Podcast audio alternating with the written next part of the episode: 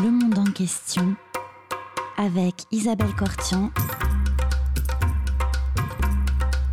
Comprendre le monde tel qu'il est et tel qu'il n'est pas. Bonjour à toutes et à tous et bienvenue sur Radio Cause Commune 93.1 dans le monde en question. Aujourd'hui, j'ai le plaisir de recevoir Janine Mossu-Lavo. Bonjour Janine Mossu-Lavo. Bonjour. Vous êtes directrice de recherche au CEVIPOF, politiste et sociologue de formation, mais il vous arrive d'écrire des romans quand en tout cas vos activités professionnelles et de recherche vous en laissent le temps puisque euh, vous êtes une personne qui a contribué depuis de nombreuses années euh, à la vie et au rayonnement du CEVIPOF. Euh, et aujourd'hui, avec vous, nous allons parler justement du CEVIPOF et euh, qui fête ses 60 ans. Je vous écoute nous présenter, Janine Mossulavo, qu'est-ce que c'est que le CEVIPOF et d'abord, qu'est-ce que ça veut dire? Alors le CEVIPOF, euh, dont certains, euh, au que certains au début appelaient le général CEVIPOF, Oui. parce que c'est une, une petite connotation, euh, n'est-ce pas, euh, général Dourakine ou autres Oui, oui. euh, généraux célèbres. Euh, c'est euh, en fait le, le nom euh, d'un laboratoire de recherche, d'un centre de recherche qui a été créé en 1960 et euh, qui s'appelait à l'origine le Centre d'études de la vie politique française, Oui. d'où CEVIPOF. D'où Et puis, oui. euh, plus récemment, euh, le nom a légèrement changé. euh, c'est le Centre de recherche politique de Sciences Po, mais euh, nous avons gardé euh, l'appellation d'origine, euh, disons CEVIPOF, parce que c'est ce que tout le monde connaît euh, dans l'édition, dans les médias, euh, dans, le- dans le grand public. Et à l'international aussi, puisque Et- le ouais. A une longue histoire et une histoire, il s'est implanté progressivement dans la vie euh, institutionnelle et la vie politique française. Et avec vous, nous allons justement observe, enfin, rem- enfin, parler de ces, euh, de, de, bah, de, de ce qu'a fait le CEVIPOF.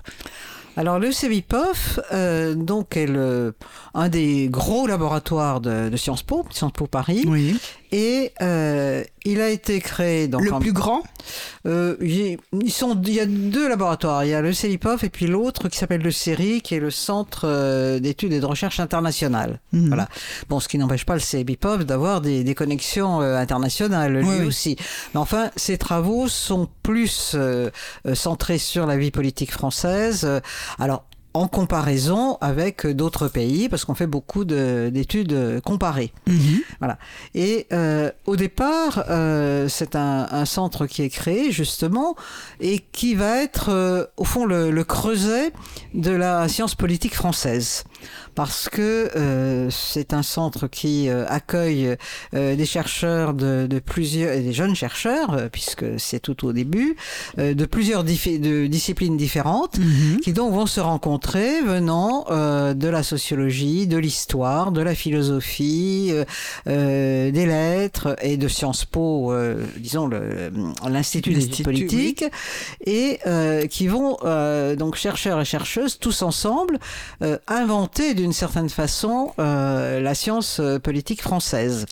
Et euh, au départ, on travaille donc beaucoup sur des enquêtes quantitatives pour étudier les comportements politiques, donc à l'occasion d'élections où on fait les premiers sondages, les premières études donc quantitatives, mais on fait aussi du qualitatif et moi j'ai fait pas mal de, de qualitatif parce que c'est le, moyen, les enquêtes qualitatives, de euh, comprendre vraiment euh, ce qui se passe euh, chez les gens quand ils prennent telle ou telle décision ayant trait à la vie politique. Et puis, comme nous avons aussi des historiens, il y a des travaux historiques avec ce qui permet la comparaison entre ce qu'on trouve et puis ce qui se passait avant, des psychosociologues. Donc, on, on crée quelque chose qui n'est pas enfermé, je dirais, dans une seule discipline, qui au fond fait le lien entre ce qu'on peut savoir euh, sous différents aspects de la société française et euh, au-delà euh, la société européenne et de la comparaison de cette société française avec euh, d'autres euh, d'autres pays euh, ou voisins ou plus éloignés. Alors, ce que, euh, si, si j'ai bien compris ce que vous dites, en réalité, c'est quand même un, un, laboratoire qui est très en avance sur son temps puisqu'il regroupe plusieurs disciplines et aujourd'hui on parle beaucoup de pluridisciplinarité, de transversalité des études mmh. et des recherches. En fait, dès, dès sa fondation, euh, il, est, il regroupe toutes sortes de disciplines et la science politique évolue justement dans, en, se, en se frottant ou euh, en, dans un bain, euh, on va pas dire multiculturel, mais pluridisciplinaire. Absolument. Et euh, c'est ce qui en fait d'ailleurs, euh, je pense, l'originalité et puis la, la richesse. Oui. Parce que euh, euh, nous n'étions pas euh, enfermés dans euh, quelque chose de très délimité, de, de très spécialisé on était ouvert euh, sur tout. Oui. Et euh, par exemple, euh, moi qui bon, j'ai fait Sciences Po et j'ai fait après ce qu'on appelait le troisième cycle, qui correspond aujourd'hui aux écoles doctorales. Hein. Oui. Donc j'ai fait une thèse de sciences politiques et moi j'ai fait une thèse de littérature et politique. C'est-à-dire Mhm. j'ai fait une thèse sur André Malraux et le gaullisme Mhm. Et qui a été publié euh, tout de suite. Puis j'ai fait après plusieurs autres livres sur André Malraux. Mais euh, pour vous donner une idée, si vous voulez, de, de l'étendue des sujets qu'on pouvait avoir. Euh, par exemple, Michel Cotta, donc une journaliste Oui. bien reconnue, qui était, qui a fait ses, qui avait fait Sciences Po et qui a fait ses débuts dans la vie professionnelle à Avant Sciences Po partir. au Cevipof avant d'aller à l'Express. Eh bien, euh, elle, elle faisait sa thèse sur la collaboration. Mhm. Donc une période euh, historique, sensible, euh, etc., etc. Donc vous voyez, ça, ça vous il y avait euh, des personnes qui travaillaient sur les syndicats, oui. euh, aussi bien euh, paysans que ouvriers que de cadres, et puis euh, donc qui travaillaient sur les comportements politiques, sur les partis politiques. Donc il y avait euh, euh, des personnes qui travaillaient sur le Parti communiste, qui à l'époque était évidemment beaucoup plus puissant et euh, électoralement qu'il l'est aujourd'hui. Donc ça fait. représentait la force politique de gauche. Et puis euh, vous aviez aussi bah, quelqu'un qui s'est beaucoup illustré après dans les médias comme euh, Roland Quérol, qui travaillait sur les médias. oui. Donc, euh, vous voyez, les sujets étaient très larges et euh, les, les formations des, des personnes qui s'en chargeaient pouvaient être tout à fait différentes. Donc, on, on a créé comme ça quelque chose qui avait des débouchés.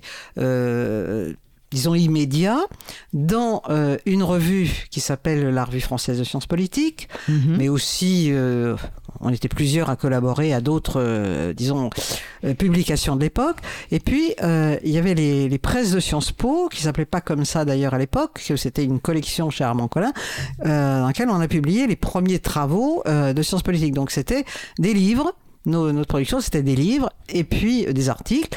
Et puis très vite, comme euh, bah, les, les médias s'intéressaient à tout ça, et puis euh, toutes sortes d'instances, associations, partis, euh, etc., etc., s'intéressaient à ce qu'on faisait parce qu'on trouvait des choses en disant qu'on découvrait des choses et on écrivait des choses qui n'avaient encore pas été écrites, évidemment. Euh, donc nous sollicitait pour aller faire euh, des conférences par-ci, des conférences par-là. Donc on était très, en même temps, ouvert sur sur l'extérieur puisque on était invité aussi bien bon en région. À l'époque, on, on disait pas en région, on disait encore Oui. en province, ce qui ne peut plus se dire maintenant. Oui. Et, et beaucoup aussi à l'étranger, parce que euh, la science politique euh, internationale est très active. Vous avez euh, une association française de sciences politiques, mais aussi une association internationale de sciences politiques qui tient son, son congrès euh, régulièrement. Donc très vite, on participait à tout ça. Et puis à l'époque, disons que c'était quand même une période plus facile qu'aujourd'hui, parce qu'il y avait un peu plus d'argent disponible pour la, pour la recherche. Donc quand on était invité à un, à un congrès, que ce soit à Moscou ou à Chicago, euh, pas de problème, euh, on nous finançait, on pouvait, on pouvait y aller. Donc Oui, euh, alors c'est, voilà. on va Donc, le rappeler, voilà. ça va Ouais. faire sans doute Voilà. beaucoup de mal à, à tous les jeunes ben oui, chercheurs qui euh, peuvent post euh, doctoraux en post-doctorat qui cherchent un poste et qui n'en trouvent pas parce que c'est aussi une époque à la fondation du CEVIPOF et dans les 20 premières années à peu près euh, où euh, on trouve facilement où il y a de la place et où on recrute et, et, euh, le, centre effectivement grandit et, et- et- et multiplie les disciplines dans ses approches Ouais. euh, euh, diverses euh, en recrutant des chercheurs qui ont terminé leur, leur doctorat. Oui, ben, même et même enfin si ça, ça, ça va les rendre encore plus malheureux parce que Ah. c'est vrai qu'à l'époque c'est très facile d'entrer au CEVIPOF. Oui. Moi j'y suis rentré alors que euh, je n'avais pas fait ma thèse, euh, euh, j'avais Oui, pas, euh, j'avais pas publié plein d'articles oui. dans des revues anglo-saxonnes avec comité de lecture, enfin, tout ce qui est obligé. Oui, avec aujourd'hui, on passe aujourd'hui. Et il y a un certain nombre de, de chercheurs qui étaient carrément sollicités par le, le- le Le patron de Sciences Po. Je pense par exemple à, à une de mes une de mes collègues euh, qui s'appelle Marie-Christine Kessler qui euh, travaillait sur les problèmes euh, de haute administration, sur les élites administratives et tout Oui. ça. C'est euh, Jean Touchard qui avait créé le CEVIPOF, comme elle était à Sciences Po euh, au troisième cycle, etc., qui, qui lui proposait de venir. Et euh, elle avait dit, mais euh, oui, mais alors moi, euh, je viens de me marier, mon mari qui a fait l'ENA est en poste pour un an euh, dans une Ouais. préfecture, euh, je sais plus où, mais à Perpète. oui. Donc euh, je peux pas, mais euh, si, si vous êtes toujours d'accord, je peux venir dans Bon, pendant un an, on, on lui a gardé cette, poste. cette oui. occasion de, de rentrer. Euh, Son poste n'a pas été donné à quelqu'un d'autre. Et puis euh, d'autres aussi. euh, bon, par exemple, je pense à, à Jean-Luc Parodi, qui est aussi qui est un de nos grands chercheurs. Oui. Euh, enfin, on est rentré ensemble au CEVIPOF tout jeune. hein, on a grandi ensemble dans, dans euh, à qui Jean Touchard disait, mais il faut que vous veniez au CEVIPOF, vous venez au CEVIPOF. Et Jean-Luc Parodi disait, mais ah, moi j'ai envie de faire une thèse d'histoire. J'ai envie de comme ça. il- voilà, il a, il a hésité un bout de temps, puis il est venu, et puis il a fait toute sa carrière, euh, comme Mhm. euh, les autres que je vous ai cités. Mais pour vous dire que, ben, aujourd'hui, euh, c'est pas du tout comme ça que ça se passe. D'abord, il y a, il y a plus d'argent, il y a pratiquement plus de postes, et pour euh, pouvoir simplement concourir, il faut avoir fait sa, soutenu sa thèse, avoir fait des articles dans des revues anglo-saxonnes avec comité de lecture, enfin, euh, et en plus être jeune. C'est-à-dire, faut, faut avoir Oui. tout fait tout en étant très, en étant jeune. Donc, vous voyez, les, disons, l'équation, euh, quand même assez compliquée euh, à réaliser, et euh, ça peut effectivement faire rêver euh, des, des jeunes qui, euh, des doctorants par exemple, qui aimeraient bien un jour être dans un laboratoire de recherche. Mais enfin, bon, donc euh, on a fait comme ça, euh, en s'élargissant de plus en plus, parce qu'on est devenu après un, un gros laboratoire euh, qui publie énormément, qui fait énormément de choses, mais euh, on a comme ça pu créer toute une série de nouveaux champs de recherche, parce que de plus en plus, bah, les, les sujets intéressants pour, pour la société, pour, pour le monde, je dirais, se sont ajoutés à, à ce qu'on connaissait. Par exemple, il y a eu des recherches ont commencé. Bon, je vous ai parlé des comportements politiques Oui. et tout ça. Bon, et puis de la littérature et politique, et puis de l'histoire. Mais euh, il y a eu des recherches qui ont commencé, par exemple, sur la science. Oui. Euh, donc ça, c'est quand même quelque chose d'important. Et puis, euh, bon, moi, j'ai avec une de mes collègues, on a introduit euh, les études de genre, Mhm. qui, en, qui on les a introduites d'ailleurs à Sciences Po. Ouais. Et après, il y en a d'autres qui ont pris le relais, mais on les a introduits. On a fait les premières enquêtes, la première grande enquête sur les, les femmes et la politique, parce que euh, bah, c'était quelque chose. Je veux dire, les, les femmes et la politique, c'est quelque chose qui était traité comme ça dans les dans les enquêtes, les grandes enquêtes euh, sur les comportements politiques, comme bah, c'était une variable, euh, une variable démographique, euh, comme Mhm. d'autres, comme l'âge, comme ça. Mhm. Mais euh, donc, euh, on en tenait compte. Mais alors que nous, on avait euh, vraiment dit qu'on on allait faire une recherche sur le genre et euh, comme ça, euh, on a pu avoir une grosse enquête pour rien que pour nous financée par les pouvoirs publics et euh, qui permettait de comparer euh, les différentes euh, catégories de femmes, c'est-à-dire c'est pas seulement comme dans les enquêtes euh, Oui. nationales où bon, on, on voyait s'il y avait une différence sur le vote, par exemple des, Mhm. des femmes et des hommes, mais euh, nous on se disait que non, euh, les femmes n'étaient pas toutes dans le, la- les mêmes catégories, qu'il y avait les femmes qui euh, exerçaient une activité professionnelle, euh, celles qui étaient au foyer qui n'avaient jamais travaillé à l'extérieur, et entre les deux, des femmes qui avaient travaillé, mais qui, au moment de l'enquête, euh, étaient, euh, étaient retournées au foyer.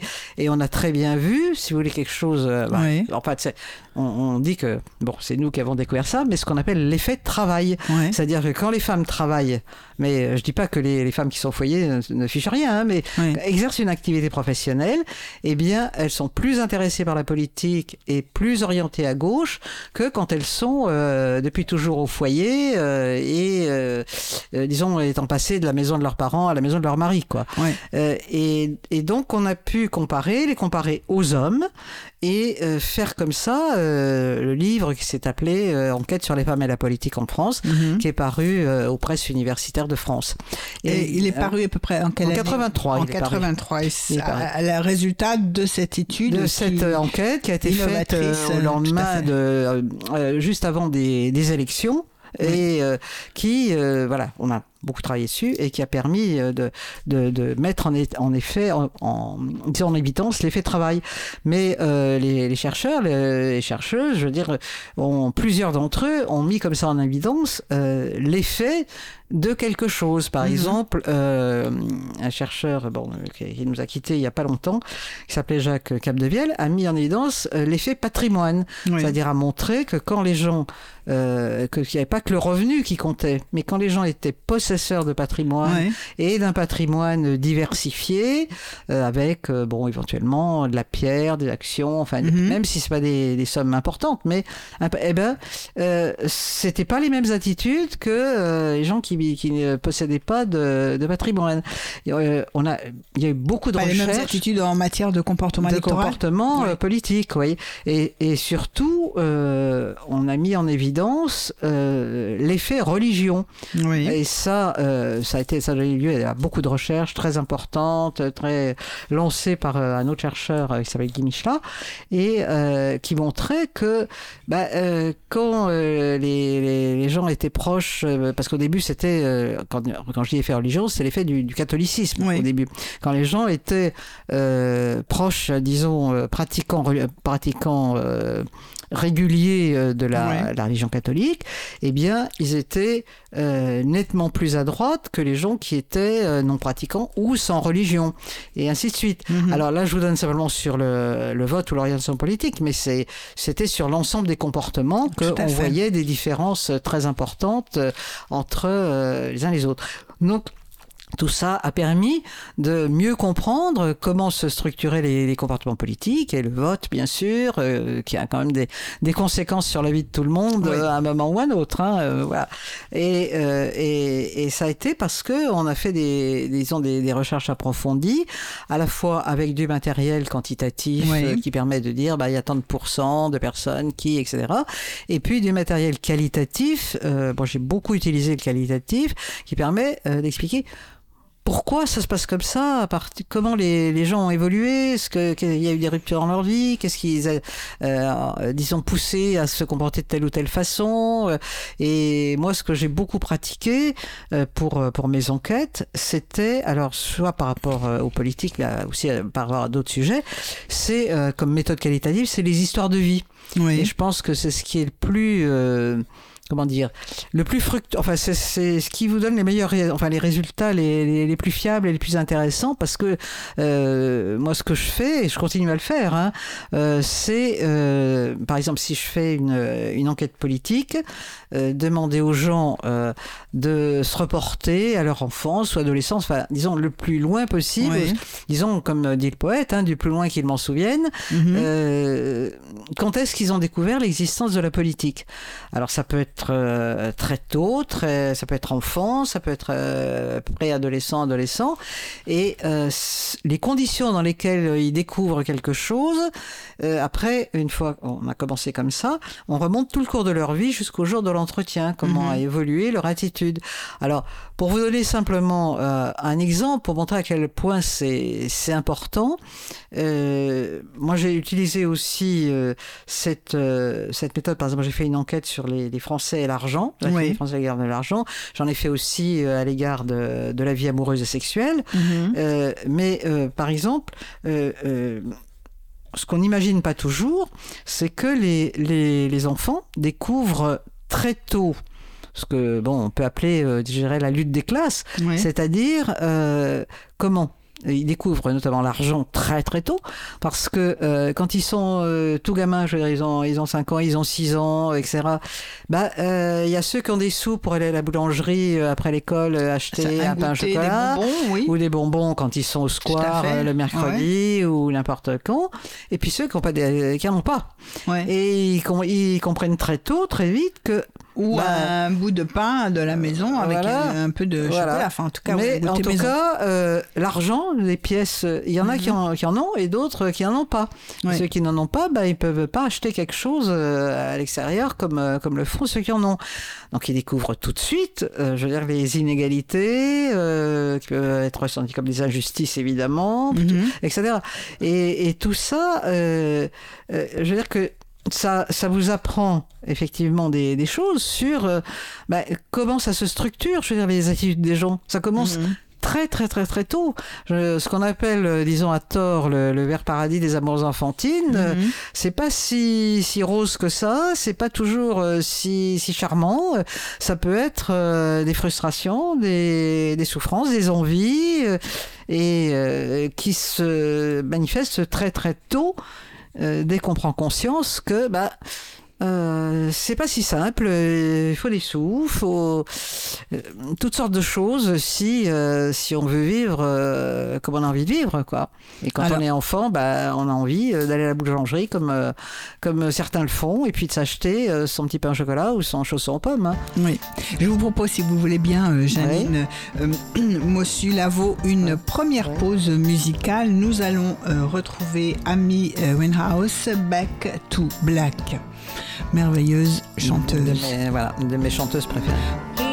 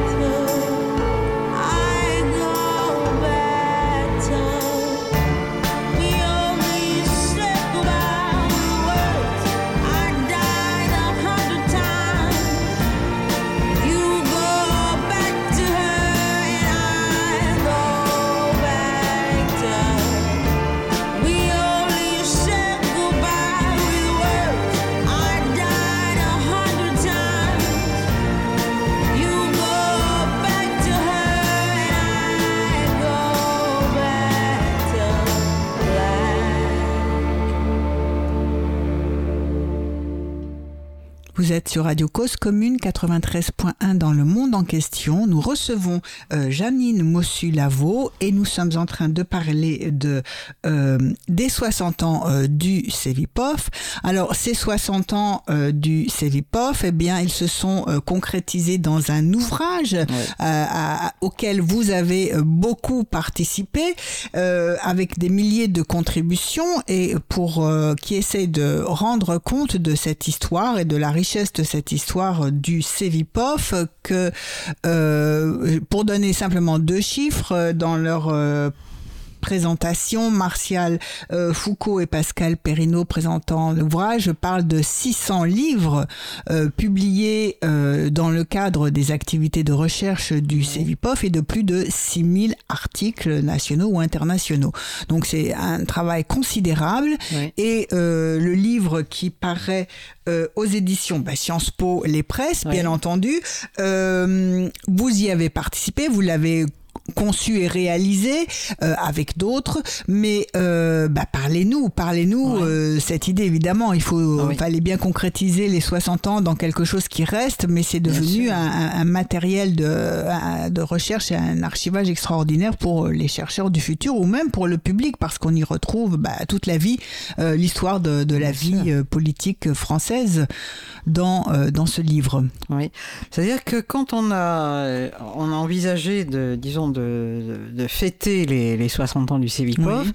euh, moi j'ai beaucoup insisté, et euh, d'autres avec moi, pour que on fasse un livre. Oui. Parce que, bon, une fête, euh, un événement, bon, c'est très sympathique, Un colloque, formidable, oui, oui, mais disons que ça reste pas Oui. comme un livre. oui. Et, euh, et donc, euh, avec d'autres, on a pris, on était un tout petit groupe, on a pris en charge, euh, disons, la, on a pris la responsabilité de, de faire advenir ce livre, et donc il s'appelle La politique au microscope, oui. et qui comprend plusieurs parties. C'est-à-dire d'abord, il y a en plusieurs chapitres l'histoire du oui. Bon, moi j'ai raconté, disons de 20 ans en 20 ans. Hein. oui. Alors j'ai raconté euh, les premiers 20 ans puisque euh, bon ben je suis arrivé dans cette euh, cette période-là. Vous faites partie Et de l'aventure euh, voilà, dès je le début. Je fais partie, ben, pas le tout début, mais euh, assez vite quand Oui. même.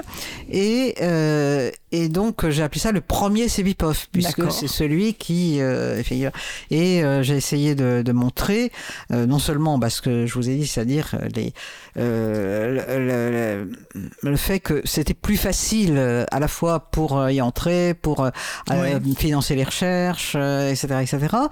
Euh, mais aussi, euh, il y avait une, euh, une atmosphère qui s'est euh, un peu perdue après, c'est-à-dire une atmosphère euh, de assez assez festive, familiale, conviviale. Euh, On, on allait, euh, par exemple, euh, quand il y avait une élection, on allait euh, en bande de jeunes au- à tous les meetings, Oui. de droite, de gauche. mais alors il y a ceux qui filmaient, ceux qui enregistraient, ceux qui interviewaient, ceux qui voilà engrangeaient et tout. Et euh, on faisait des choses comme ça, mais on allait aussi euh, voir des films. Enfin, on, on faisait des tas de choses comme ça.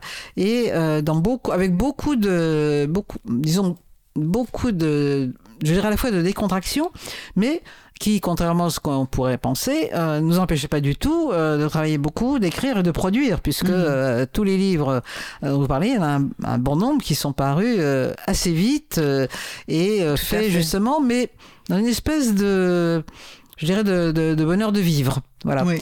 Et puis oui, une ambiance euh, de, de laboratoire, de de, laboratoire, travail, euh, de laboratoire travail. d'idées.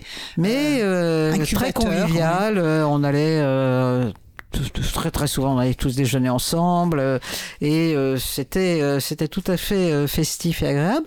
Et puis c'est vrai qu'il y a eu après une évolution, c'est-à-dire on a été plus nombreux, de plus en plus nombreux. Oui.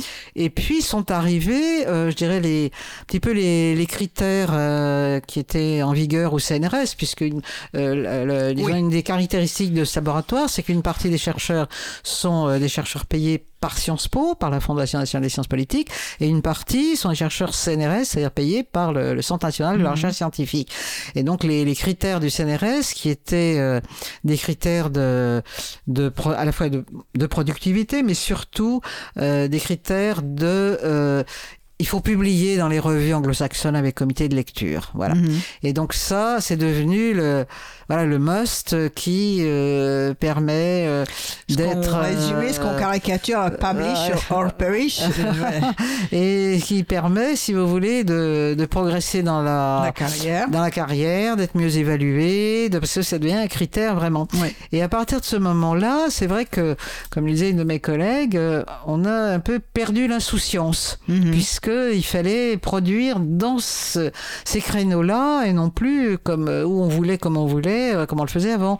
Et c'est vrai que euh, du coup, ça, ça a un peu, comment dire, engagé mais heureusement, c'est pas ce qu'il a emporté, mais quelque chose qui est plus des, euh, aussi des, des comportements un peu de, euh, disons, de, de rivalité, de, bah, oui, il faut, il faut produire, produire, quoi. Donc, Ouais. euh, une espèce d'émulation, monde, ouais. l'émulation, euh, une émulation qui euh, bah, pousse à eh ben, en faire le plus possible, ce qui fait qu'aujourd'hui, la, la vie des, je dirais des, des jeunes chercheurs, c'est plus, c'est c'est plus compliqué, un peu plus, plus dur que celle qu'on avait parce que euh, il y a une pression constante de euh, de cette euh, de cette productivité obligée Mhm. euh, qui, bon, euh, de mon point de vue, est un peu. C'est un petit peu dommage parce que ça. Ça empêche euh, à la fois des peut-être des, des choix de sujets euh, plus marginaux que euh, euh, bon qu'on aimerait enfin que certains en tout cas que les jeunes peut-être peut-être aimeraient faire euh, Mhm. et, euh, et ça impose un rythme euh, vraiment de, de- de travail assez euh, assez contraignant à certains. Euh, bon, mais c'est comme ça, c'est comme ça euh, dans, partout, dans tous les laboratoires, euh, dans toute euh, l'université. Il y a maintenant une, pression du fait qu'il y a bah, de moins en moins d'argent pour la recherche et euh, donc euh, des difficultés euh, plus grandes. Il faut, se débrouiller aussi un peu euh, parfois avec des parfois avec des bouts de chandelle euh, parce qu'on n'a pas tout l'argent qu'on voudrait pour faire les, les, enquêtes ou les travaux qu'on voudrait faire. hein. Mais en même temps, on y arrive quand même. euh, simplement, c'est un peu plus compliqué, quoi. Alors, première euh, tranche, je vais dire euh, tranche de vie Ouais. euh, d'ICBIPOF, ce sont les années 60 à 80. Les années 80 à 2000, elles sont donc caractérisées par à la fois une institutionnalisation, ou bon, ce qu'on appelle dans les jargons une davantage de répondre euh, mise, à- mise aux normes par rapport à des critères internationaux et, et la pression du CNRS et des critères du CNRS sur la productivité. Mmh. Euh, et alors la troisième euh, phase euh, que vous avez repérée dans, dans, dans ce livre et pour présenter euh, à, à tout le monde, euh, aux lecteurs et aux auditeurs et aux auditrices, euh, le CEVIPOF, c'est celle qui commence à partir des années 2000 Ouais. et donc jusqu'à nos jours. Euh, vous la caractérisez comment? Ah ben, c'est une phase de comment dire de, de grande, je dirais euh, finalement publicité pour ce laboratoire parce Mhm. que alors ça a commencé évidemment bien avant mais là c'est vraiment on est le laboratoire qui euh, euh, dont pratiquement tous les chercheurs presque tous euh, et toutes sont sollicités par les, les médias euh, et pas seulement au moment des élections. Bon, au moment des élections, bien sûr, euh, les, maintenant les, les téléspectateurs ont l'habitude de voir euh, des chercheurs du CEVIPOF euh, sur toutes Tout les télévisions, euh, les entendre sur les radios, etc. Euh, mais euh, en dehors de ça, euh, dès qu'il y a un événement ou dès que euh, des, des journalistes ont à traiter d'un sujet, euh, ils savent que ils regardent euh, en général sur internet, ils savent que ben tel travaille sur ceci, elle dit cela, etc. Donc euh, d'ailleurs souvent ils vont même pas regarder les livres qu'on a publiés, mais euh, euh, moi je sais que je reçois à tout moment des comme je, je travaille sur des sujets très différents, donc des coups de fil euh, de journalistes disant mais euh, voilà j'ai vu que vous aviez dit des choses sur ça peut être l'argent, ça peut être l'amour, Ouais. ça peut être la politique, ça peut être le genre, ça peut être- bon tous les sujets sur lesquels je, je travaille ou la, ça peut être la littérature aussi. Alors dites-moi tout. Bon alors bien sûr. Ouais. Alors, parce que euh, comme ça, c'est plus simple aussi pour eux. Et euh, on est euh, tout le temps, tout le temps, tout le temps sollicité pour euh, bah, fournir de la. On, on est, comment dire, nous sommes des ressources pour euh, pour les médias, mais aussi pour les associations, euh, pour euh, pour les partis, pour les pouvoirs publics, et puis pour pour les, les universités, pour les universités étrangères Oui. notamment qui, qui demandent qu'on vienne faire des cours, qu'on vienne. voilà, moi je suis allé faire des cours au Japon. je, je suis allé dans. Disons que le tourisme universitaire, euh, il, est, moins facile aujourd'hui, mais euh, il a été vraiment. Il- enfin, il est encore pour, euh, pour les gens les plus connus, hein, mais il est très florissant et euh, on est un certain nombre à être allé euh, à l'autre bout du monde pour euh, enseigner et raconter ce qu'on trouvait, nos, nos résultats, nos méthodes, la vie politique française, etc., etc. Donc, le côté, disons, l'internationalisation, euh, maintenant, Oui. c'est vraiment une donnée de base euh, de, euh, du CEVIPOF. Et plus des publications, euh, euh, plus seulement comme c'était au début euh, aux presses de Sciences Po, mais dans toutes les grandes maisons d'édition. Mhm. Donc, euh, je veux dire qu'on publie euh, je veux dire, partout, euh, au Seuil, chez Fayard, euh, chez Grasset, euh, chez, chez Gallimard. euh, euh, moi, j'ai- beaucoup travaillé, j'ai beaucoup publié euh, aux éditions de La Martinière. euh, Mhm. euh, enfin, disons, euh, partout, quoi. Donc, on est euh, là. Je pense qu'on est maintenant euh, étiqueté présent euh, un peu partout et que ça c'est bah, c'est plutôt bien parce que ça montre que tout le travail qu'on a fait euh, il est reconnu Mhm. il est reconnu alors ça veut pas dire que euh, tout le monde connaît exactement ce qu'on a écrit mais euh, disons qu'on sait que sur tel sujet ah bah oui etc euh, alors c'est alors c'est vrai que ça ça vous étiquette euh, ça vous étiquette très très très vite. Hein. Euh, moi, je, je suis un peu devenu, enfin bon, je suis considéré par un certain nombre de personnes comme je suis Madame Genre, voilà, Mhm. Madame Genre, ou euh, ou même puisque j'ai fait des, euh, oui, on n'a pas encore l'occasion d'en parler, mais j'ai fait de deux grosses enquêtes sur la, la vie amoureuse sexuelle en France, Oui. par histoire de vie aussi, Mhm. qui ont été publiées, qui sont en, poche maintenant. Et, euh, et donc, euh, bon, un certain nombre euh, disaient, bah oui, euh, disaient, bah, puis oui, oui, oui, il t'appelle parce que toi, t'es Madame Sexe. Bon, d'accord. et puis, j'étais aussi Madame Argent, puisque Ouais. j'ai j'ai en question. Genre, oui, on a des, des choses comme ça. Mais ce qui fait que parfois, quand, quand vous faites autre chose, puisque, bon, moi, j'ai j'ai publié deux romans, et euh, je me souviens que j'étais un jour dans une, une grande radio nationale pour parler du, du premier roman. Et le journaliste, la première question qu'il m'a posée, c'était Mais qu'est-ce qui vous a pris d'écrire un roman? Parce que euh, pour eux, j'ai- j'ai- j'ai- Il n'avait pas lu votre thèse. J'étais dans, dans, dans des rails, quoi, Ouais. dans les rails de la science politique. euh, et donc. euh, c'est- complètement incongru, surprenant que voilà. Oui, mais pourtant, Voilà. au départ, euh, le CEVIPOF, à l'origine, c'est effectivement pas des rails, c'est une grande euh, liberté euh, de traverser les frontières entre, effectivement, différents domaines d'études. Bien Mais- sûr. Alors, euh, justement, est-ce que vous voulez bien nous euh, parler, euh, je ne sais pas à qui je vais faire appel, à Madame Genre ou à Madame Sexe, euh, Janine Ouais, euh, je moi, pense je suis là, vous, vous voulez on- parler de quelques, Bah, du- d'une enquête ou de, alors, de quelques enquêtes Bah, moi, qui... je, ouais, je pense que je, parle, je vous parlerai de mes, mes deux grosses enquêtes sur euh, la vie amoureuse et sexuelle euh, en France, puisque au fond, ce sont les, les livres euh, bon, qui, qui ont été le plus. euh, enfin, disons que qui ont été le plus vendus, le plus, Ouais. puis qui ont donné lieu à. Après, il y a eu euh, des documentaires, oui, des oui. documentaires, euh, enfin des tas de. des- Disons qu'il y a eu beaucoup de, de, de choses qui en sont, qui en sont sorties. Euh, parce que euh, c'était, j'ai fait ces deux enquêtes à 17 ans d'intervalle. Oui. Donc ça a permis de voir euh, aussi une, une évolution. Mais donc j'ai fait la, la première enquête en 2000 et là, euh, en reprenant la même euh, méthode dont j'avais parlé tout à l'heure à propos de la politique, c'est-à-dire euh, en demandant aux gens de se reporter euh, Mhm. à... Alors, j'ai bien quand on fait une enquête comme ça, c'est en tête à tête avec une personne. Oui. Il y a personne qui doit être présent dans la pièce, écouter, euh, Ouais. témoigner tout ça. C'est enregistré pour que, bon, euh, Mhm. après, euh, je raconte pas euh, des choses venant de Ouais. mon souvenir, c'est vraiment comme ça.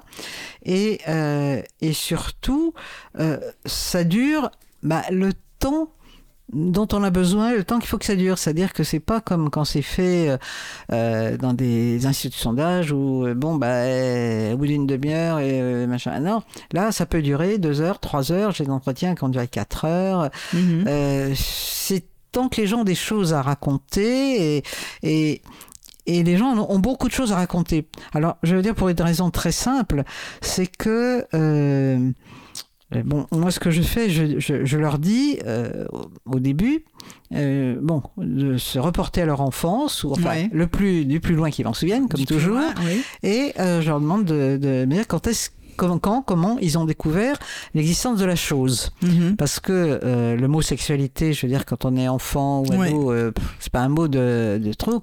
Et puis, euh, la chose, tout le monde sait très bien de quoi il s'agit, Ouais. et peut voilà, le, le voir comme quelque chose de, qui peut être ou directement euh, physique sexuel ou romantique, Ouais, ou, ouais. etc. Bon.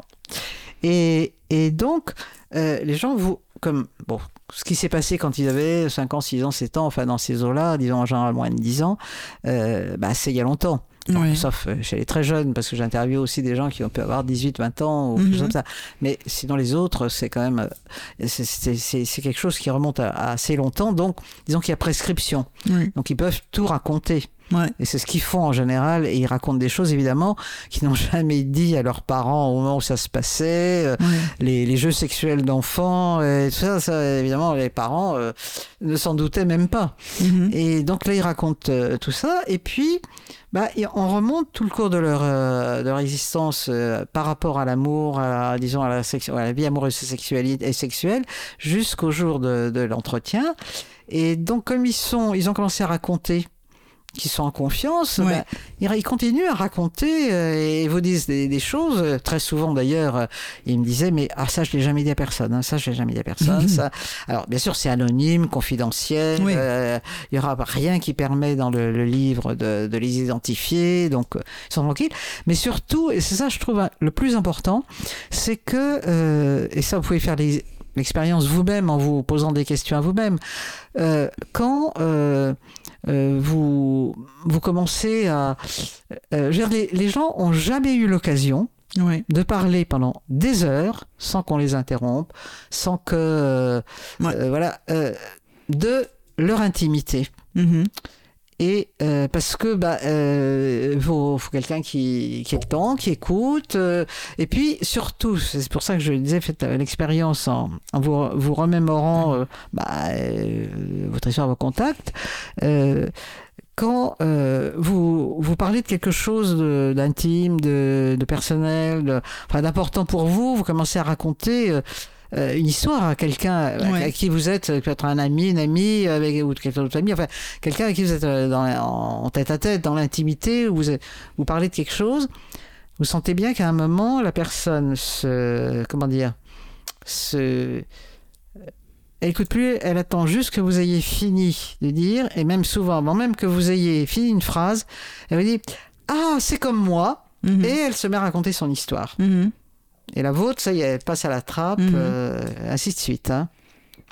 Donc, euh, jamais les, les gens ont l'occasion de, pendant des heures, euh, de parler, de parler d'eux. Mhm. Alors que là, bah, on leur offre l'occasion, on les écoute, je les écoute, et puis ils peuvent tout, tout dire euh, comme ça. Donc euh, c'est vrai que là, bah, ils vous disent oui, oui, ça je l'ai jamais dit à personne, ça, euh, ceci, ça, voilà, c'est secret que j'ai vraiment euh, renfermé jusqu'à maintenant et tout. Ils vous racontent énormément de choses comme ça. Et, la trame des questions que vous posez, euh, elle, elle reste euh, à, tout, à toutes les personnes que vous interviewez, elle reste la même. Bah, C'est-à-dire, je, je leur demande de raconter leur vie. Et leur vie, comme elle se déroule pas tout pareil pour chacun, euh, il y a une, euh, comment dire, une, une adaptation euh, à être en face d'eux pour suivre le cours de leur vie euh, à eux. C'est pas moi qui vais Ouais. introduire des éléments étrangers dans leur vie. Tout ça, c'est eux qui vont raconter, raconter. Moi, je vais les relancer sur, euh, bah, sur ce qu'ils ont ouais. dit, pour qu'ils aillent plus loin si besoin est. Et du coup, ils vous racontent des choses, mais euh, Parce qu'il y a beaucoup d'enquêtes où on a un questionnaire, on doit y Ah oui, mais répondre, et très c'est pas frustrant. ça. Et très frustrant. Enfin, Bah oui. souvent parce que euh, on vous pose la question, mais vous trouvez, mais elle est mal formulée. J'aurais pas dit comme ça ou ça correspond pas ou je- donc effectivement, c'est vraiment euh, une écoute et Ah enfin, oui, c'est- parce que la- quand, quand vous devez répondre à un questionnaire, c'est ce qu'on fait, les questionnaires, c'est quand on fait du quantitatif. Ouais. Bah, vous répondez euh, oui ou non, ou, ou oui, tout à fait d'accord, oui, plutôt d'accord, euh, non, pas, pas complètement d'accord, non, Ouais, pas du ouais, tout ouais, d'accord. Bah, je veux dire, les questions, vous répondez à des questions. là, qui- là, on a bien compris la Alors que différence entre là- une enquête quantitative et une Voilà. enquête qualitative. Alors que là, bah, c'est les gens qui racontent euh, leur vie avec leurs mots, avec euh, euh, le, bah, le contexte dans lequel ils ont grandi, leur milieu, leur, euh, tout ce qui les, les a constitués. Mhm. Et là, bah, ça, ça sort comme ça. Et Alors- combien de personnes à peu près vous avez Bah, euh, ça dépend. Euh, La, la toute première enquête, euh, celle que j'ai faite en 2000, En 2000, oui. Euh, ça devait être 120 personnes, je Ouais. crois. Et puis, euh, la, celle que j'ai faite 17 ans après, euh, non, j'en ai fait moins. Je n'ai plus le chef en tête, mais j'en ai fait moins.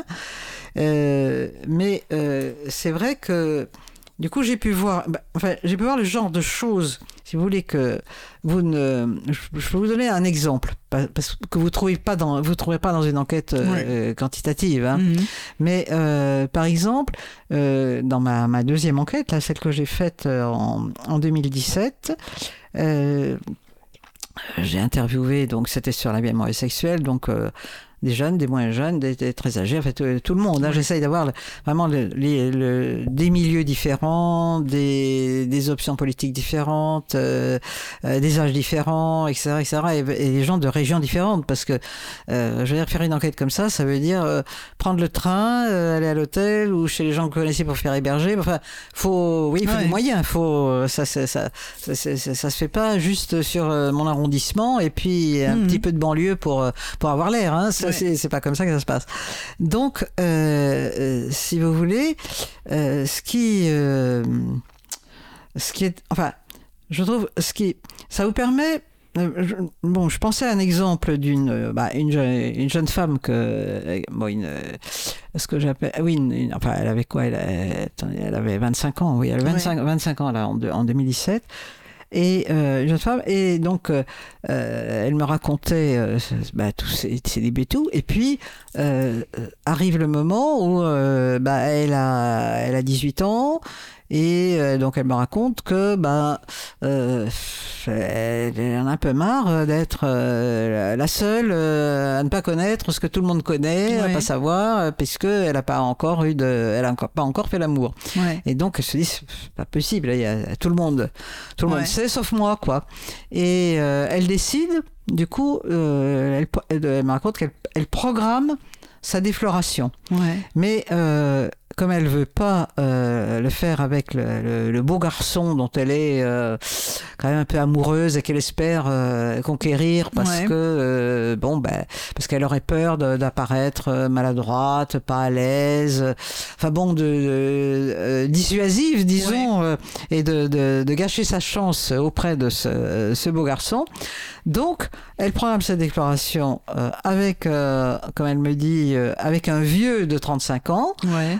dont elle n'est pas du tout amoureuse, qui servira qu'une fois d'ailleurs. Et, et là, elle me dit, là, bon, bah, j'avais pas de problème, j'étais très à l'aise, euh, je, je peux plus, tu vois, ces, Mhm. ces craintes que j'aurais eues avec le- Ouais. l'autre, le beau garçon. Elle me, elle me dit, j'étais très à l'aise. Elle me dit d'ailleurs, euh, pour me le prouver, elle me dit d'ailleurs, j'ai enlevé ma culotte moi-même. Mhm. Donc, ce qui m'a fait rire, évidemment, on a, on a beaucoup ri parce que, euh, évidemment, euh, elle racontait des, des choses comme ça. Bah, je veux dire que ça, euh, évidemment, c'est pas, c'est pas en faisant un sondage avec Oui, une question. On, on, per- on, on pose pas la question est-ce que vous avez la première fois vous avez enlevé votre, culotte vous-même Vous voyez, c'est pas Ouais. pas quelque chose qui, qui se dit dans un, enfin, qui était dans un questionnaire. Donc, vous voyez, il y a beaucoup de choses comme ça qui, pour- je vous donne cet exemple, vraiment pour montrer ce qui arrive euh, et que euh, bah, qu'on a qu'on n'a pas par d'autres euh, par d'autres moyens Oui. et voilà et donc je, vous, ouais. je vous propose, si vous Oui, voulez bien, puisqu'on a, a osé oui. enlever sa culotte, nous on va oser Joséphine Voilà. en écoutant Alain Bachung, une pause musicale.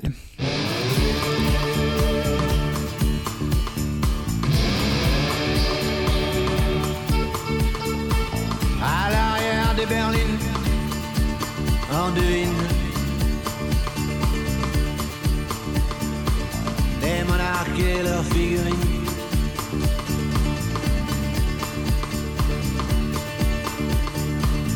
Juste une paire de demi-dieux. Livrés à. Ils font des petits.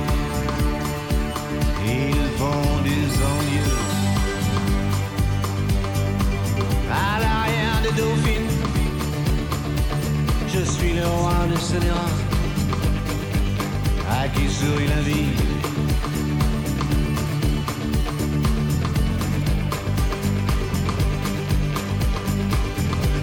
Marcher sur l'eau, éviter les péages, jamais souffrir, juste faire réunir les chevaux du plaisir.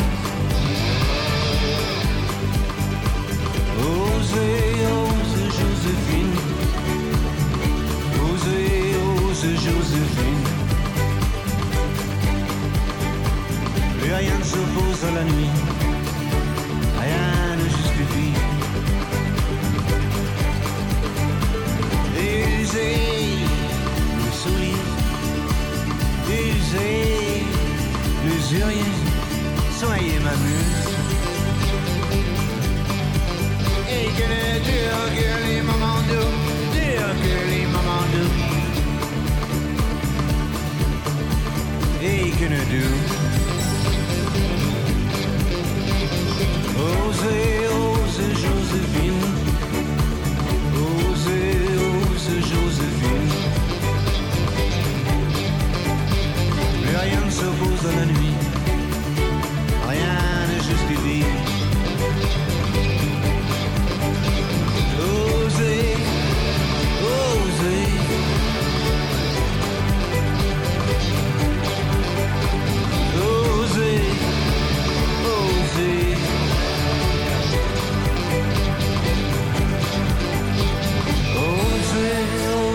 Joséphine.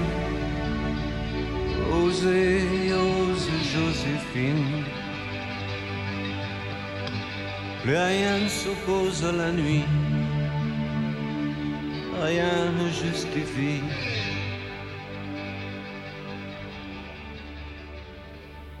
Vous êtes sur Radio Cause Commune 93.1. Nous recevons euh, Janine Mossulavo et nous parlons avec elle de la politique au microscope à propos des 60 ans d'histoire du CEVIPOF. Vous nous avez dit, Janine Mossulavo, comment euh, l'idée de cet ouvrage euh, est née et pour que quelque Ouais. chose reste de ces 60 ans, peut-être qu'il serait bon, en dernière partie de notre émission, de parler aussi de l'avenir, des perspectives. Bien sûr. Euh, en particulier à propos de, de l'actualité ou des bien élections dont il est beau, il est beaucoup question dans cette période de Ouais. printemps euh, 2022 Mhm. euh, où nous sortons de présidentielles et de législatives. Oui. Alors, euh, simplement, avant de, Oui, je vous dire, vous dire ça, je, simplement, euh, j'ajouterais que euh, ce que j'ai dit sur le livre, donc il y a l'histoire, Oui. pas, mais on a aussi sélectionné ce qu'on a appelé les 60, puisque c'était les 60 ans, Les 60 ans. 60 concepts du Ouais. C'est-à-dire les, les notions Ouais. qui sont maintenant passées dans le, pour beaucoup Dans dans, le langage courant, dans le hein, dans, le- courant. dans le grand public, mais qui ont été d'une certaine façon inventées Ouais. au Alors, euh, ça Que l'on doit au CEVIPOF. qu'on et- doit euh, voilà. au. Alors ça peut être bien sûr comme euh, ce que j'ai essayé tout à l'heure, L'effet les- travail. les- l'effet travail, l'effet patrimoine, ça peut être, moi j'ai traité la parité, le sexisme Ouais, ordinaire, euh, ces choses-là, mais aussi euh, des choses avec des noms un peu plus compliqués comme euh, le référentiel, Le comme, euh, référentiel, oui, tout à comme fait. euh, la fonction tribunicienne, comme euh, euh, et puis aussi ce qu'on appelle les variables lourdes, c'est-à-dire les Mhm. effets sur les Mhm. comportements, euh, bah, effectivement du genre, du sexe, du milieu social, euh, de la religion et de tout ça. L'effet religion euh, qui aujourd'hui, quand on, on travaille plus seulement sur le catholicisme, mais aussi sur les d'autres religions, Tout à fait. notamment le protestantisme et puis l'islam. Oui. Voilà. Donc euh, il y a toute une partie où euh, vous avez la, la substantifique moelle de la science politique euh, française présentée en notice euh, Oui. par ordre alphabétique euh, et c'est tout à fait euh, je pense que c'est c'est c'est vraiment du solide c'est le socle si vous voulez c'est le socle. Et puis on a aussi après demandé euh, ce qu'ils pensaient du CEVIPOF à des, des politiques à des journalistes à des universitaires notamment Ouais. étrangers euh, etc etc donc euh, voilà un ensemble comme ça. Alors pour ce qui est de l'avenir euh, là euh, euh, on je dirais que c'est à la fois très ouvert parce que maintenant on a des, une multitude de, de sujets qui Mhm. permettent de, de parler, disons, de tout. Je Mhm. dirais de, de tout et du reste, hein, tellement euh, on, on travaille sur toutes sortes de choses. Par exemple, il y a, il y a les banlieues, il y a tout, enfin, toutes sortes de sujets qui n'étaient pas là tout à fait, qui n'étaient pas là au départ, mais qui maintenant, euh, bon, ben, sont présents euh, et, euh, et importants. Et, et surtout avec de plus en plus de, de méthodes différentes, y compris des méthodes mathématiques, y compris bon des, des analyses pour lesquelles heureusement l'informatique permet euh, de faire des choses extrêmement sophistiquées, mais aussi euh, du qualitatif euh, extrêmement diversifié, puisque on peut pratiquer euh, divers entretiens de recherche, des entretiens non directifs, des semi-directifs, l'histoire de vie dont je, je vous ai parlé, Ouais. mais aussi on a fait des, des enquêtes par exemple en montrant des photos aux gens, des photos représentant Ouais. des situations qui peuvent être vues comme politiques ou pas, et on voit ce que qu'est-ce qu'ils projettent dessus, qu'est-ce que qu'est-ce qui sort quand ils Mhm, voient certaines mhm. photos. Enfin, il y a toutes sortes de, de, de méthodes, de sujets, qui fait que euh, euh, c'est la raison pour laquelle euh, on est d'une certaine façon assez omniprésent, je dirais, dans dans la société, euh, aussi bien dans les dans les médias que dans dans tout ce qu'on peut euh, euh, imaginer comme euh, comme instances euh, diverses et variées. Euh, et euh, je crois que ça, euh, ça, ça ne peut que aller de, de l'avant Oui. parce que euh, euh, c'est couplé à une internationalisation qui est maintenant euh, que je dirais quasiment d'office Oui. d'office euh, pour tous tous les, les sujets euh, et euh, puisque on collabore à des, des revues euh, aussi bien euh, euh, japonaises sud-américaines américaines et, etc etc et donc euh, si vous voulez, on- je pense que là, euh, on est dans, dans une situation où, au fond, ce qui, ce qui manque, euh, finalement, on a tout, on a les, les ressources euh, intellectuelles, Ouais. les, cherche- les jeunes chercheurs, jeunes chercheuses qui arrivent et qui euh, travaillent, proposent des choses et font des choses formidables. Euh, on a euh, le socle, puisque Ouais. on est je dirais, cumulatif, Ouais. progrès- on progresse par rapport à- au socle dont je vous ai parlé. Ce qui manque, euh, malheureusement, euh, c'est plutôt, euh, c'est les sous, quoi. C'est euh, c'est Ah. l'argent pour autant comme il faudrait qu'on en ait. euh, bah, on en a un petit peu, mais vraiment pas assez pour euh, tout ce que tout ce qui pourrait être fait euh, comme enquête, comme recherche, euh, comme euh, toutes sortes de, si vous voulez, de de débouchés, euh, Oui. enfin disons de- d'activités de, débouchés euh, qui seraient encore plus euh, encore plus élargies, encore plus euh, spectaculaires euh, Mhm. si on avait euh, on avait plus de on avait plus de sous. Alors, c'est une, ouais. un- une baisse des moyens. Voilà, c'est Euh, une baisse de- des moyens on- ou euh, euh, vous avez besoin d'encore plus de. Vous n'avez pas connu de baisse de moyens financiers, Euh, de subventions de la on a, recherche, la recherche. la recherche a, eu des, a des- a des baisses de moyens, c'est-à-dire que, bon, ce que je vous disais tout à l'heure, on ne peut maintenant, euh, quand vous voulez euh, aller à un congrès international à l'autre bout du monde, bah, c'est un peu débrouillez-vous, faites-vous financer par ceci, par cela, invité par. euh, c'est plus comme euh, quand, bon, on arrivait à une époque dans le bureau du directeur en disant, bah voilà, je suis, je suis invité à Buenos Aires euh, pour un colloque international. Mhm. Ah bah très bien. Euh, On vous finançait de camp à camp. Euh, On enfin vous bon, Voilà, c'était pas tout à fait comme ça. Donc ça c'est c'est ce qui est un petit peu euh, un petit peu dommage parce que et puis maintenant vous savez les les éditeurs, euh, les grandes maisons d'édition, Ouais. bah, je vous dis on est présent partout, mais de plus en plus euh, les éditeurs euh, vous demandent et y compris euh, notamment les éditeurs euh, scientifiques, hein, universitaires, euh, ce qui est ce qu'on appelle une aide à la publication. Un faut leur, euh, financement. faut leur donner des sous euh, publier. pour que euh, bah oui, euh, voilà. pour que ça ça aide à publier parce que sinon bah ils disent bah oui ce, ce livre là je suis pas sûr que je le vende euh, Autant que que il faudrait pour pour, que- gagner des sous donc est-ce que je vais le prendre? Est-ce que Ouais. et notamment pour tous les les ouvrages collectifs c'est-à-dire par exemple les, les actes des colloques quand on fait Ouais. des colloques qui qui sont passionnants sur des sujets très importants mais euh, Ouais. euh, bah, euh, les livres collectifs, euh, les éditeurs euh, aiment pas trop, disent Mhm. bah non, ça se vend pas, je sais pas quoi. Donc voilà, il faut maintenant de l'argent, il faut, faut, faut aussi trouver. Donc euh, Ouais, on va chercher, chercher. les fonds. ouais. On va chercher, on va aller chercher dans les instances européennes, on va chercher enfin, dans, dans tout ce qu'on peut, euh, dans tout ce qu'on peut trouver, mais c'est pas, c'est c'est pas aussi facile que ça l'a été. Mais euh, vous avez vous avez été coupé dans les financements? Vous avez vous avez connu des coupes budgétaires?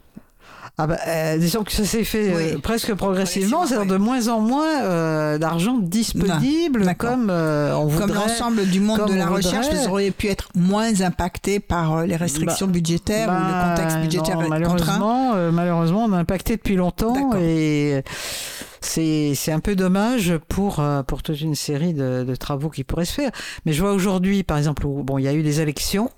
Oui. Et euh, c'est vrai que euh, comme on travaille beaucoup sur les, les- aussi sur les comportements politiques, que bon moi j'ai publié l'année dernière un livre qui s'appelle euh, Le clivage droite-gauche, toute Oui. une histoire où j'ai raconté Oui. l'histoire du clivage droite-gauche. Bah alors qui justement, est- parlons-en. Est-ce Voilà, qu'il existe euh, ou est-ce qu'il n'existe Eh ben, pas? Justement, il y y a- y y eu pendant quand même un certain depuis un certain temps des je dirais des experts entre guillemets, euh, Oui. mais euh, ce Hors des, des oui. experts hors Sevipov, des experts, euh, mais à mon avis un peu trop en surplomb, euh, Ouais.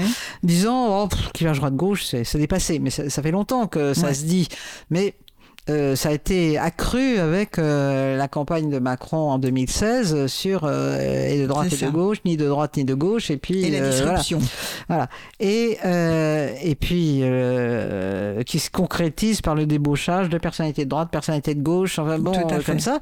Mais il se trouve, et donc, euh, mais il se trouve que euh, les, la plupart des observateurs, des experts, euh, ils mélangent deux choses. En tout cas, ils sont Ouais. attentifs à une chose, c'est ce qu'on appelle, nous, euh, l'offre, Ouais. c'est-à-dire les, les partis politiques, les élites politiques, les candidats, les élus, les pouvoirs publics. Mhm. Alors ça, c'est l'offre. Mhm. Et c'est vrai que ça s'embrouille un peu parfois quand vous voyez les rabibochages, les mélanges, ou euh, bon, ceux qui vous disent ni droite, ni gauche et tout ça. Alors que il y a quelque chose qui est beaucoup plus important, c'est euh, ce que j'appelle les vrais gens dans la vraie vie, c'est-à-dire les électeurs Mhm. et les électrices. C'est eux quand même qui font les décisions, puisque ce sont eux qui votent. Tout à fait. Et eux, euh, ils sont, quand vous leur montrez, euh, vous savez, un axe qui va de l'extrême gauche à l'extrême droite en disant, bah, est-ce que vous situez là-dessus?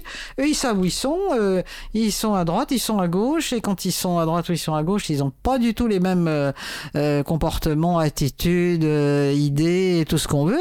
Je veux dire, la, la droite et la gauche, là, elle est, Et elle il est vraiment... s'origine, il s'origine aussi quand il se présente dans un dans un dans, Oui. dans un clivage droite-gauche, c'est-à-dire ils se disent Oui. à gauche ou plus à gauche ou moins à gauche ou plus à et, droite. et ce qui est absolument drôle, c'est pendant cette, euh, ces élections donc euh, successivement présidentielles et encore plus au moment des législatives, c'est que euh, un certain nombre de commentateurs, notamment je vois de, de journalistes, disant ah mais alors ça ça, ça réhabilite le, le clivage droite-gauche puisque euh, tous les candidats, quels qu'ils soient, bah, à un moment, euh, disaient, oui moi de droite, quelle que soit l'appellation, parce qu'il y a Ouais. des appellations de plus en plus fantaisistes. hein, Ouais, tout à fait. donc, euh, ah non, il est de droite, de gauche, et même ce qu'on a vu, c'est quand même des macronistes de droite et des macronistes de gauche. Ouais. Alors, Au sein de la était quand Macronie, même, même au sein de la Macronie, On il y a- le, a- le- la a- souma-division on a était bien là. division entre droite et, gauche, oui. Donc, euh, c'est- amusant euh, de voir comment euh, ce, ce clivage dont nous, on n'a on n'a pas arrêté de dire, mais si, regardez les enquêtes, vous voyez bien que bah, Mhm. ça existe, qu'on a- on, on le démontre, on le prouve. Euh, oh ouais, mais bon, c'est passé. Euh, bah non, non. Ouais, Non, ouais. c'est toujours là et ça va l'être de plus en plus. Ouais. Donc, parce que là, bon, on va voir comment va fonctionner euh, la- le, le nouveau, la nouvelle Assemblée nationale, hein, mais Ouais. ça va pas être euh, aussi facile que ça, ça a pu l'être euh, ces toutes dernières années. Donc, voilà, il y a, il y a des, je dirais des, des fondamentaux que nous, on, on a essayé toujours de, de porter, de mon- d'en montrer, le, disons, le bien fondé et tout. Et, La persistance, voilà. et, la pertinence. Et donc là, euh, il y a un certain nombre de, de gens qui, qui disaient ben non, euh, sont obligés d'admettre que, et oui, c'est toujours là, c'est toujours là, et qu'il faut quand même en tenir compte et l'étudier parce que c'est quand même ce qui va se passer important euh, au jour le jour dans les, les, les mois et les années qui viennent. hein. Oui, c'est-à-dire que le, le discours voulant changer, imposer une- un changement de réalité, en enfin un changement de conception, en Ouais. réalité, est décalé et déconnecté d'un réel, du monde réel des électeurs, euh, qui continuent à percevoir euh, le clivage Ouais. gauche-droite et eux-mêmes se sentent Ouais. euh, à gauche ou à droite. Parce que les, les observateurs, si vous voulez, ou les experts, ceux que j'appelle les experts en surplomb, euh, bon, qui, qui- Ouais. qui enterraient un peu vite le, le clivage gauche-droite, euh, bah, eux, ils ont les yeux fixés sur l'offre, c'est-à-dire C'est ça. que racontent les partis, les ministres, euh, les candidats, Les les, élus, machin, tout ça, le gouvernement. Parce que pour euh, saisir vraiment euh, la demande, c'est-à-dire Ouais. ce que la demande, c'est les vrais gens dans la vraie vie, bah faut faire du terrain. Mm. Faut aller, faut aller enquêter, faut aller faire du terrain, faut aller euh, les chercher ces gens et les écouter. Alors ça, ça demande évidemment euh, du travail, du temps, euh, De l'argent. de, de l'argent aussi. Et c'est moins facile à faire que euh, d'analyser la, la déclaration de Monsieur Trucmuche, euh, dirigeant de tel parti, euh, qui euh, décide que finalement il va s'allier avec machin chose parce que ça permettra d'avoir euh, quelques postes, quoi. Donc voilà, c'est c'est toute la différence, si vous voulez, euh, entre euh, de l'observation rapide, du disons du du vite fait sur le coin du feu, et puis Ouais. euh, du travail de fond. Ouais. Eh bien, nous Voilà. allons euh, nous quitter euh, Ouais. sur euh, effectivement ce point que vous remettez bien en, en- en perspective pour nos éditeurs, à savoir qu'il y a un certain nombre de fondamentaux dans les analyses que, portées par le, le CEVIPOF qui restent, et en particulier effectivement ce- cette histoire du clivage droite-gauche qui aurait disparu. Ce n'est pas ce que disent les gens, ce n'est pas ce que disent les gens dans la vraie vie, et qu'il faut aller pour cela sur le terrain pour interroger les gens et savoir euh, ce, ce qu'ils pensent. Je vous remercie, euh, Janine euh, Mossu-Lavro, de votre participation à notre émission. Merci en régie à Stéphane, mais aussi à Malo et à Théo, notre brillant petit stagiaire. Et nous nous retrouvons euh, bientôt pour une prochaine émission. Au revoir.